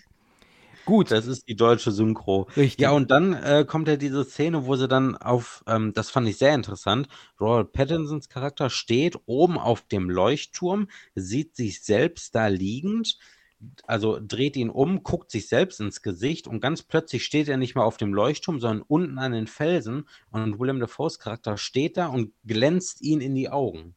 Richtig. Und, und hält ihn fest. Ne? Das ist dann so ein bisschen, das habe ich ja gerade schon mal gesagt, das ist das ähm, Werk von, diesem Sascha Schneider, das ist von 1904 ein deutscher Künstler, ähm, der hat das damals gemalt. Das ist ein Dämon, der einen Mann festhält und ihn auch so anleuchtet. Und ähm, das Bild heißt Hypnose. Mhm. Und mhm. äh, dieser Dämon ist halt bis zum Hals ein Mensch und hat dann irgendwas Schwarzes, Langes auf dem Kopf. Und äh, da hat Robert Eggers auch im Interview gesagt, er hat sich an diesem Bild tatsächlich orientiert. Es ist tatsächlich keine Interpretationssache, sondern er hat das genommen und hat gesagt, es ist schade, wenn man das nicht nimmt, weil das interpretiert wieder so viel, dass er quasi unter seinem unter seinem Bann steht. Ne? Ja, ja, und das, das Bild habe ich übrigens auch gesehen und ähm, habe da natürlich auch drauf gewartet, während ich den Film geschaut habe, weil du mir das ja schon gesagt hattest neulich. Mhm. Und ähm, das ist wirklich eins zu eins nachgeempfunden, ne? Also das wirklich, ja. also genau, genau gleich ähm, übernommen. Ja, welche Szene wir kurz übersprungen haben, war aber die Szene noch, dass er ihn dann, nachdem er ihn da so angemotzt hat, sich das Buch holte, ne? Und dann ja dann sagt, ähm, ähm, ja dann, dass er, äh, was weiß ich, ohne Bezahlung ähm, ähm, weggeschickt werden soll oder weißt du, dass er praktisch die fünf genau. Wochen umsonst gearbeitet hat und dass er da durchdreht, äh, absolut verständlich. Furchtbar ist es, dass er aber danach direkt wieder anfängt zu betteln, ne? Er sagt doch dann so einen auf, ähm, lass mich mal ins, ins Licht, lass mich ans Licht und mhm. ich werde nicht betteln, doch ich bettel, sagt er, furchtbar, dass er sich dann diesen, weißt du, er ist so ausgerastet, absolut ausgerastet und dann diesen Drecksack direkt danach aber wieder anbetteln muss. Ähm, ja. Da gibt es auch die Szene äh, schon noch zu Beginn, wo er doch die, die, die, diese Töpfe mit der Scheiße drin wegbringt, ne? ja, genau, richtig. Das darf er dann auch noch machen, ja. Bock mehr auf ihn. Mann, Mann, Mann, was für ein, ein Gut. Gut, ja, ähm, äh, sie fangen ja dann an, also er sagt ja dann, dass ihm das Licht weiterhin gehört, er darf immer noch nicht ans Licht und dann fangen sie sich ja dann wieder wohl an zu prügeln. Kurzzeitig sieht er ja dann aber die Jungfrau, äh, die Meerjungfrau, die er, denn äh, da, da, wird er plötzlich dazu, ne? Ähm, mhm. Auch ganz komisch, wo er ja dann auch anfängt, ein bisschen zu fummeln mit ihr, aber dann ist es ja dann ganz schnell dann doch wieder, ähm, ähm, ähm, Willem Dafoe ist es ja dann doch wieder, ja, was mich ähm, ja, extrem abtören so. würde. ja, ich glaube, er, er wirkt ihn ja und sieht dann ähm, erst sie und ist dann total irritiert und lässt dann die Hand locker. Genau. Dann äh, kommen die Tentakeln und, und ähm, Willem genau. Charakter steht dann plötzlich, ich sag mal so, als Proteus vor ihm liegt er da, weil so als Meeresgott mit einem Seestern auf der Stirn und so irgendwie und dann drückt er ja wieder weiter zu. Ne? Richtig, genau, genau. Und dann hat er ihn doch aber wirklich so weit, dass dass er ähm, ähm, tatsächlich aufgibt. Also der Alte merkt dann schon, ähm, jetzt äh, habe ich, also jetzt geht's nicht weiter.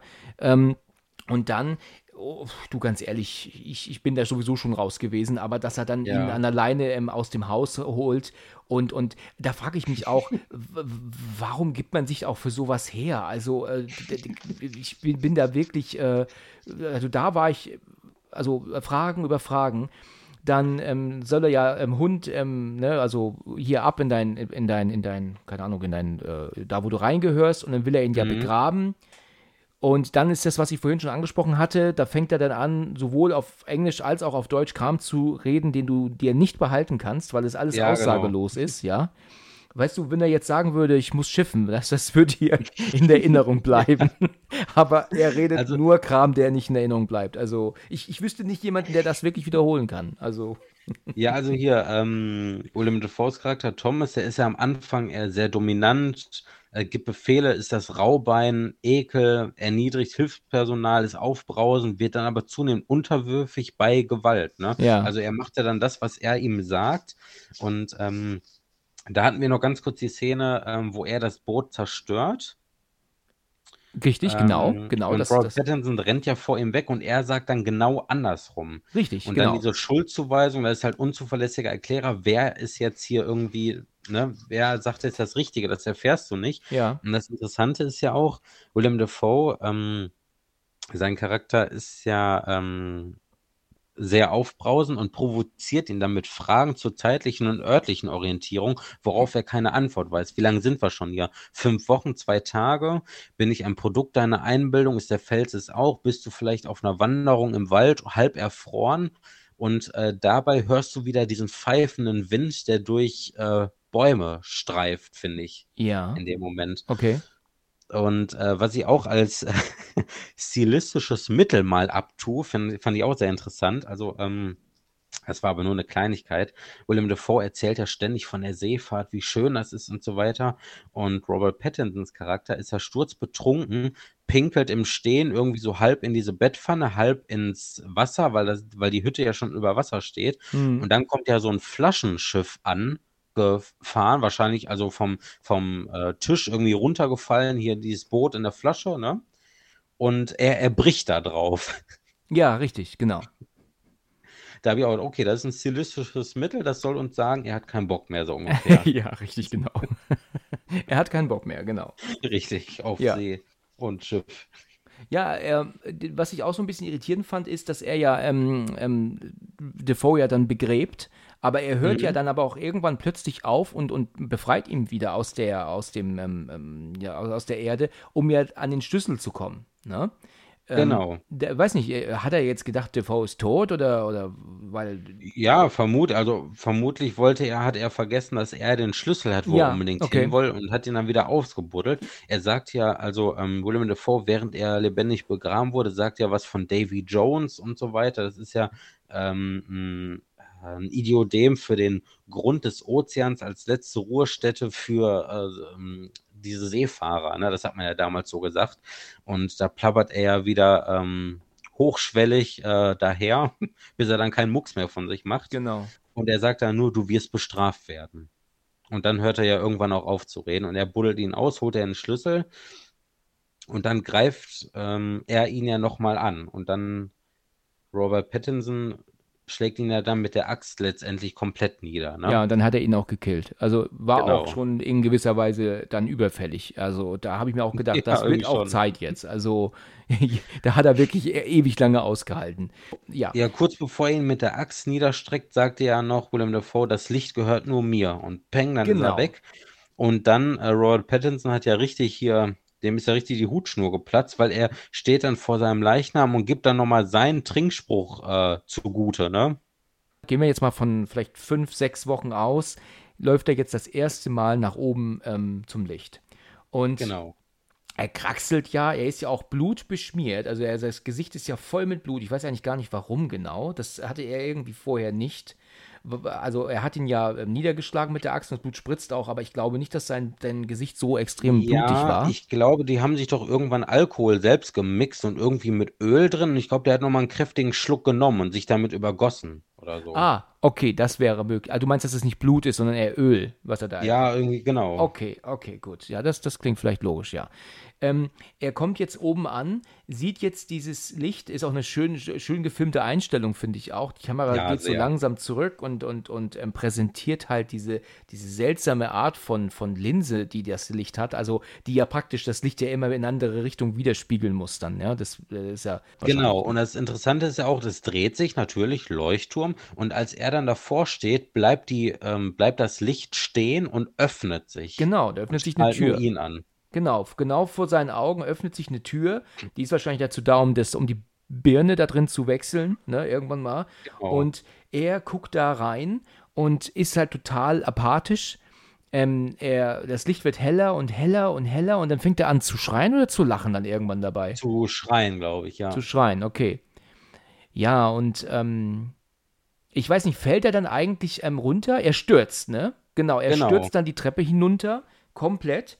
Und ja, und dann, obwohl er eigentlich unten vor der Treppe liegen müsste, ja, liegt er stattdessen aber dann äh, nackt, warum auch immer. Dann, Mhm. und er ist auch nicht tot, ne, wie ich das sehe. Ne? Also er bewegt sich ja sogar, seine Hände bewegen sich ja und wird Genau. von den Möwen ähm, angepickt. Ähm, Genau.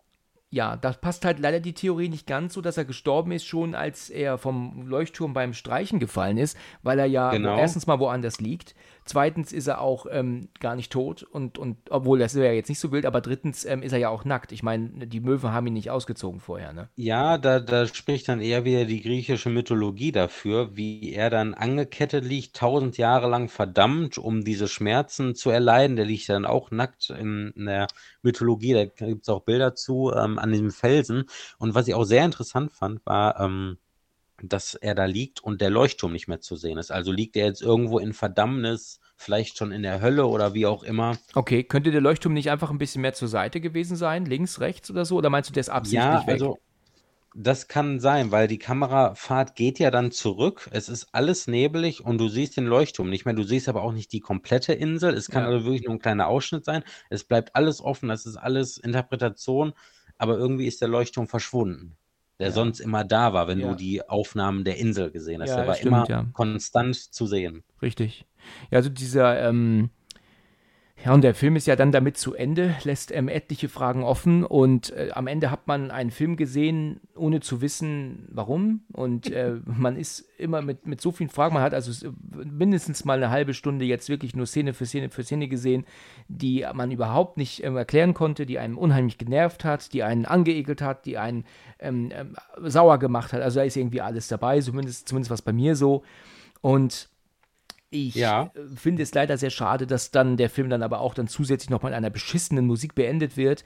Da ähm, der Film blendet aus und ich finde gerade bei so etwas, wo man auch noch nachdenken soll, sollte eine spannende Atmosphäre zu hören sein während des Entspanns. Weißt du, etwas, das dich nicht dazu bringt, direkt zu sagen, oh Gott, mach bloß aus, weißt du? Ist halt hier der ja. Fall. Ich weiß nicht, ob du es vor Augen hast, aber kann ich überhaupt nicht hören. ähm, bringt einen dann leider sofort raus aus der Spannung oder, oder, oder, oder dem Gedanken, den man gerade noch hatte, weißt du? Ich habe es jetzt schon mehrfach gesagt, leider ein bisschen raus gewesen. Ich, ich, ich gucke auch wirklich gerne Filme, die, die einem ständig im Dunkeln lassen. Da bin ich auch echt voll dabei. Auch gerade so Hereditary natürlich, ja, Shining mhm. auch und so. Shining hat ja auch noch etliche Fragen offen. Ja. Bin ich absolut dabei, aber wenn, der Film muss aber dann trotzdem schon fesselnd sein, durchgehend. Der muss aber trotzdem fesselnd erzählt werden. Und wenn wir dann, ähm, aber so wie hier jetzt alleine diese Szene, dass sie da ähm, ähm, saufen, tanzen, sich in den Arm liegen, plötzlich prügeln, da bin ich dann irgendwann nicht mehr dabei. Ich bin dann irgendwann raus. Und äh, das war hier der Fall. Und wie ich vorhin schon gesagt habe, ich ähm, bin schwer durch den Film gekommen. Und wir hatten uns ja jetzt drauf geeinigt und ich habe auch gesagt, komm, das machen wir. Allerdings mhm. habe ich mir aber auch gedacht gehabt, oh je, also da muss ich mich dann nochmal durchkämpfen. Aber ich möchte jedem Film ja auch sowieso immer gerne zwei Chancen geben. Das ist ja. mir ja schon wichtig. Ähm, ich will ja nicht jeden Film, äh, ähm, ähm also ich gucke jeden Film eigentlich einmal und aber auch gerne ein zweites Mal, wenn er mir dann nicht so gefallen hat. Aber leider hat sich meine Meinung da nicht, ähm, nicht geändert zu. Also zu The, bei The Witch schon, den habe ich mit, mit, ein bisschen anderen Augen gesehen und dachte mhm. auch, der ist tatsächlich doch besser, als ich ihn in Erinnerung hatte. Kann auch nachvollziehen, wenn viele sagen, dass der Film top ist. Mich hatte er damals enttäuscht und auch nach dem zweiten Mal gucken, jetzt nach dem dritten Mal nicht mehr ganz so sehr. Erst mhm. recht nicht nach dem Gespräch dazu. Aber äh, Leiter, Le Leuchtturm, nee, also den muss ich nicht nochmal haben, ganz ehrlich. Wie viele Punkte von äh, 0 bis 10 würdest du ihm denn eigentlich geben, wenn wir so eine Skala mal einführen? Wenn wir jetzt also alles äh, in allem rechnen, jetzt also nicht nur von, von der Handlung, ne? also von der mhm. Handlung ist der für mich ähm, eine 2, weil der einfach zu mhm. viel offen lässt und, und ähm, nicht, nicht viel bietet. Aber wenn man jetzt so alles in allem macht, natürlich auch die schauspielerische Leistung, die ideal ist, ne? Das, das kann man nicht meckern. Auch Pattinson mhm. kann es, ne? Er ist also nicht nur ein Werwolf, ne? Und ein Vampir ist er ja, ne? Also er kann, genau. er kann auch mehr sein. Ähm, da finde ich ihn gut in, de, in dem Film. Und mhm. auch Defoe, auch wenn er nicht mein Lieblingsschauspieler ist, ist auch gut wenn man das alles zusammennimmt und auch ähm, wie, wie toll der Film gemacht ist und auch diese, diesen Stilmittel, den er hat, da ja. muss ich sagen, ist er wirklich, äh, ich würde sagen, eine 6. Was ich auch noch sagen wollte, ich denke mir, dass der, was den Film noch realistischer gemacht hätte, als er eh schon wirkt, ähm, wäre gewesen, wenn man zwei unbekannte Darsteller genommen hätte. Ne? Also wir wissen, es ist Pattinson und Defoe und klar greift man natürlich auf bekannte Gesichter zurück, um, wenn man einen Film drehen möchte. Aber dann wird sich aber so viel Mühe gemacht mit dem Look des Films, den auf alt zu trimmen. Trotzdem sehen mhm. wir aber uns bekannte Schauspieler. Ähm, hätte man jetzt wirklich zwei unbekannte Gesichter genommen, dann hätte das den Film meiner Meinung nach vielleicht noch einen Ticken besser gemacht, weil du es weil du dich dann wirklich in die Zeit zurückversetzt fühlst, weißt du, du bist nicht immer erinnert, dass es sich dabei um Willem Dafoe handelt und Robert Pattinson, weißt du? Ah, okay. B bist du da das nicht der Meinung? Interessante Sichtweise. Hm? Also stell dir doch mal vor, du, der Film ja. erzählt dir ähm, mit diesem alten Schwarz-Weiß-Bild und diesem alten Format, ähm, als wäre das ein Film aus der damaligen Zeit. Ne? Oder ja. du weißt aber, dass es nicht so ist, weil du die beiden Schauspieler gut kennst. Wenn das genau. jetzt zwei unbekannte Schauspieler wären, die du noch nie oder so gut wie noch nie irgendwo gesehen hast, ja. dann nimmt dich das nicht aus dieser, aus diesem Film heraus, aus diesem, aus diesem, aus dieser Verfassung heraus, dass das, was du guckst, tatsächlich echt ist. Obwohl du natürlich weißt, dass es ein Film ist, aber du bist dann, mhm. glaube ich, noch mehr drin. Das ist zum Beispiel auch der Grund, warum die Passion Christi und Apokalypto so unfassbar gut funktionieren, weil du Gesichter siehst. Erstmal, du hörst die alte Sprache von damals und du siehst Mhm. Gesichter, die du nicht kennst.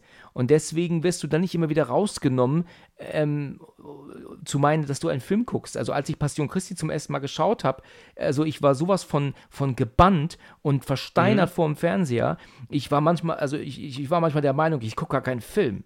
Also es war unfassbar gut gemacht.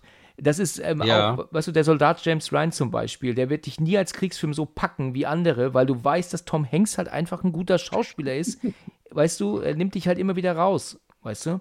Du weißt, dass das ein Ah, Film ist. Das ja. erinnert dich immer daran, die bekannten Gesichter. Oder meinst du, ich rede Stuss?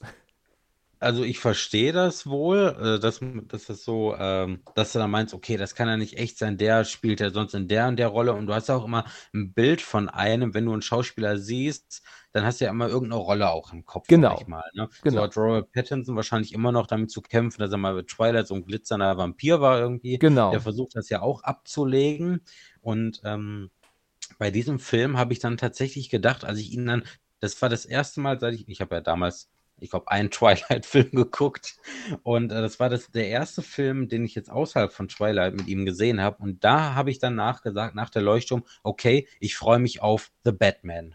Mhm, Weil okay. ich war erst skeptisch und habe gedacht, okay, cool, der, der kann ja doch irgendwie düster auch sein. Und äh, das war auch der Grund, warum, warum ich gesagt habe, ey, ich freue mich da drauf. Und ich finde aber die beiden, das ist so gut geschrieben, vom Dialekt her auch, ähm, so gut gefilmt und, und die Kulisse ist so Hammer und die Klamotten, die sie anhaben, dass ich mich trotzdem irgendwie in die Zeit hineinversetzen ja. kann. Da Okay. brauche ich gar keine unbekannten Schauspieler. Da weiß ich einfach, okay, das ist ein geiles Spiel so. Ja, ja, du hast recht, ja, das stimmt. Also das, das sorgt schon dafür genug eigentlich, ja. Ich, ähm, Und da was finde ich es auch sa- interessant, so, ähm, so deine Erwartung und dann meine Erwartung. Ähm, du hast ja dann eher dich da so durchgekämpft und äh, ich fand ihn da irgendwie direkt klasse, so wie, wie man das dann so unterschiedlich interpretiert. Finde ich sehr interessant. Super Mhm. cool. Genau, genau, richtig. Ich, ähm, was ich auch noch erwähnen wollte, dieses Bild, wenn er ihm mit der Axt hinterherrennt draußen, ne? Also dann ist das Mhm. Bild ja wirklich sehr, sehr düster, ne? Also dieser Regen Ja. und, und, und das krisselige Bild und so. Weißt du, ich finde eigentlich genau so müsste man mal einen Kriegsfilm drehen. Weißt du, Ja. genau auf diese Weise in Schwarz-Weiß mit diesem alten Format, dann dieses krisselige Bild und dann auch wirklich diese Düsterheit, aber trotzdem dann so drehen wie zum Beispiel 1917, so in einem Ja. du- durch, ohne Cut. Hast du den gesehen? Ja, den habe ich gesehen. Das ist ja auch Meisterwerk, im Kino und zu Hause. Ja. Das, den, weißt du, wo ich den gesehen habe? Den habe ich im IMAX gesehen in London. Ach, guck. Äh, also Waterloo Station gibt es in London und da ist so ein riesiges IMAX. Das ist ein Kreisel, ist das sogar. Da ist ein Kreisverkehr drumherum und in der Mitte ist ein Kino. Das ist total verrückt. Irre. Ja, Krass. und das ist die größte Leinwand Großbritanniens, ist das. Boah, Ja, geil. allen Ernstes. Und da war ich dann drin, da habe ich mir diesen Film angeschaut und habe 23 Pfund für Eintritt bezahlt. Kannst du dir das vorstellen? Aber ich, ich wusste, dass Das es nicht krass. günstig wird, aber ich, ich habe mir gesagt, nee, komm, ich bin jetzt in London, ich will diesen Film sowieso sehen und dann mal in Ja. diesem Kino und dann mit dem größeren Bild, ne, also das, das muss ich mir jetzt mal geben. Und das war, Oh, habe ich auch nicht bereut. Das war eine, eine geniale ähm, Erfahrung, muss ich echt sagen. Ach, guck mal. Da weiß ich noch, ja, dass Hammer. da habe ich den, das Ticket habe ich bezahlt an einem Automaten, habe mich ja sogar nicht Ja. angestellt und dann, und dann hat man dann oben gesessen und da ist ja auch nur eine Leinwand. Da gibt es also nur diesen einen Film, der dann läuft. Mhm. Habe mir noch eine Cola gekauft und dann bin ich dann rein und dann gab es dann so eine junge Engländerin, der zeige ich so mein Ticket und dann hat sie dann gemeint, auf Englisch natürlich dann, ah, Sie sitzen ja in Reihe 1, warum das denn? Und dann habe ich gemeint gehabt, naja, ich habe gehört, das ist der coolste Platz und dachte mir so, ist ja lustig, dass die das ähm, so komisch findet, dass ich ganz hinten sitzen möchte. Ich will das ja logischerweise alles Ja, ja, klar. ne, will das ja alles sehen, ne? Ich setze mich ja nicht ganz vorne, ne? Denke ich mir so. naja, und dann habe ich mich dann ähm, natürlich nach ganz hinten gesetzt, habe dann auch dann mein, an meinem Platz gehockt und dieses Mädel, die ist dann auch praktisch ähm, konstant im Saal gewesen. Die hat also wohl wahrscheinlich auch aufpassen müssen, dass nicht jemand filmt oder so, ne? Ah ja, Äh, mhm. Und dann saß sie dann also so ein paar Reihen weiter und ja, und dann, als ich dann irgendwann dann so hockte und dann so geschaut habe, habe ich dann irgendwann registriert, dass das tatsächlich andersherum war. Äh, Ich hatte tatsächlich Ticket gebucht für ganz vorne und nicht für ganz oben.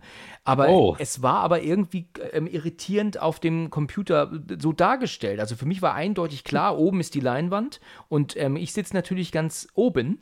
Also oben auf dem Bildschirm war die Leinwand, dann sitze ich natürlich auf der ganz anderen Seite. Aber es war tatsächlich so, dass das aber wohl nur so die Wand dargestellt war und unten stand dann Screen. Also ich habe dann wirklich die, die, die erste Reihe gewählt. Die erste Reihe, Ja. ui, ui, ui. Oh je. Also- so einer Leinwand. Ja, genau. Also das ist ja verrückt. Das kann sie gar nicht aushalten, da vorne zu sitzen. Und ich habe dann auch dann später sie dann nochmal angesprochen, dass ich wahrscheinlich falsch gesessen habe. Und hat sie dann auch gemeint, dass sie mich deswegen auch angesprochen hatte. Ähm, die hat wahrscheinlich auch gedacht, was ein blöder Deutscher. Ja, natürlich. ja. Hammer. Also ich weiß noch ganz genau, ich saß einmal ganz vorne bei Herr der Ringe Teil 2. Da bin ich gerade zwölf geworden, als er ins, ins Kino kam. Und äh, da wollte ich natürlich noch ganz vorne und ich habe nur nach rechts und nach links geguckt und mir wurde so schlecht, ich habe mich übergeben müssen. Ich habe es gerade noch so aufs Cinemax-Klo geschafft, das war richtig peinlich. Ja, die Idee ist auch halt auch nicht so toll vorne zu sitzen. Also Nee. ähm, ich weiß nicht, warum die, also hier bei uns in dem Ort hier, das kleine Kino, was wir hier haben, da sind die, die Kiddies immer gleich ganz nach vorne gerannt. Ähm, das ist total Quatsch. Also warum sollte man ganz vorne sitzen wollen? Ich war mal Eben. gezwungen, ganz vorne zu sitzen in dem Film Breakdown mit Kurt Russell damals. Da war Oh, der, ja. der Saal voll und dann mussten wir ganz vorne links sitzen. Natürlich, mh, man konnte sich irgendwann dran gewöhnen, aber es war natürlich schon scheiße. Also Nee, ja. Lieber nach ganz hinten oder so. Oder Also mittig, Mittig ja. auch, ne? Genau. genau, genau, genau, ja. Guck an. Das hat mir gut gefallen. Also das, dieses Kino-Feeling ist immer schon immer noch was Tolles. Ja, definitiv. Das ist was, äh, das sollte kein zweites Wohnzimmer sein, irgendwie. Das sollte schon noch was Besonderes bleiben. Und dann Richtig, ja. äh, sollten die Leute natürlich auch wünschenswert die Klappe halten und nicht so laut rumbrüllen irgendwie. Das heißt im Cinemax, äh, kommt doch an, auf, bei welchem Film ähm, nicht so. Da gibt es immer nur Gruppen, die quatschen, aber in den kleineren Independent-Kinos, da ist es mucksmäuschenstill. Ne? Da lutsche ich meine Chips, weil es mir unangenehm ist zu kauen. Schön gesagt, okay. Ja. Ja. genau. Das ist auch so, das ist auch so typisch Kino, ne? Also ich bin teilweise erstaunt, wie, wie die Leute, wie versteinert die Leute im Kino sitzen und dann ihre Popcorn essen, aber dann anderthalb Stunden ohne eine Pause. Also da habe ich das schon vor mir, hinter mir, neben mir gehabt, dass dann, weißt du, dann wird dann hingesetzt und dann geht das dann greifen und ja, Greifen. genau. greifen, ohne Ende, ohne Pause, weißt du? Dann hörst du vielleicht mal kurz da mit dem Strohhalm die Cola und dann wieder weg und dann wieder greifen. Also das ist Wahnsinn. Also das muss irgendwie, das gehört irgendwie zum Kino dazu, ne? Man muss dann irgendwie konstant Popcorn mampfen, ne? Ja, genau, irgendwie schon. Das habe ich aber auch manchmal so. Also ganz oft nicht, aber manchmal ist mir so nach Popcorn. Aber dann versuche ich auch so leise wie möglich zu sein und immer nur in den lautesten Momenten dann so im Eimer zu wühlen. Okay. Also ich, ich, ich esse generell keinen Popcorn im Kino. Mache ich eigentlich gar nicht. Ich weiß, es gehört irgendwie dazu, aber ich bin da tatsächlich gar nicht so der Typ für. Ja, so teilweise, genau. Ich brauche das teilweise äh, öfters auch einfach mal nicht. Wenn Ja. dann mal so ein Wasser, wenn es ein ganz langer Film ist, nehme ich mir so ein Wasser mit irgendwie. Ja. Also ich nehme mir, wenn ich ins Kino gehe, nehme ich mir, hole ich mir bei Kentucky immer vorher so einen großen Eimer mit Chicken Wings, weißt du. Sehr gut. Ja. Ja. Alle was davon haben. Genau, ja, haben alle was davon. Ne? Aber ich muss dann aber auch mehrfach aufstehen und immer wieder auf Klo gehen, um mir die Hände zu waschen, natürlich dann, weißt du? Unangenehm. Wie dekadent. Ja, genau. Nee, okay, das war natürlich ein Jux, ne? Ja, Ja, gut, du, dann haben wir den Film ja aber eigentlich gut besprochen, ne? Also, auf jeden Fall. wir sind da ähm, ähm, jetzt sogar noch ein bisschen abgeschweift, sogar noch. Ja, richtig. Hat mir auf Wie jeden so Fall kommt. wieder gut gefallen. Also war auf jeden Fall wieder eine sehr interessante Folge. Ähm, schön, deine Theorie dafür zu hören. Ja, Ähm, vielen Dank. Hat mir auch wieder sehr gefallen. Ja, es hat ja auch recht lange gedauert jetzt bis zur nächsten Folge. Vielleicht lassen wir nächstes Mal nicht so viel Zeit verstreichen, wenn du nochmal dabei ich möchtest. gut. Und dann, Ja. ja, freue ich mich auf die nächste Episode, ja? Top, so machen wir das. Super, vielen Dank für deine Zeit und bis bald. Jawohl, bis bald. Danke. Ciao. Ciao. Vielen Dank fürs Zuhören und bis zum nächsten Mal, wenn es wieder heißt Let's Talk About Horror. Meine Frage an dich: Siehst du eigentlich einen Unterschied zwischen Masturbieren und Onanieren? Also ich habe das eigentlich immer so verstanden, dass Masturbieren Frauen machen, Onanieren Männern, Männer. Aber ist das äh, oder ist das beides das Gleiche? Ich glaube, das ist einfach beides das Gleiche. Ich wollte jetzt mal deine Meinung hören. ja, du, keine Ahnung.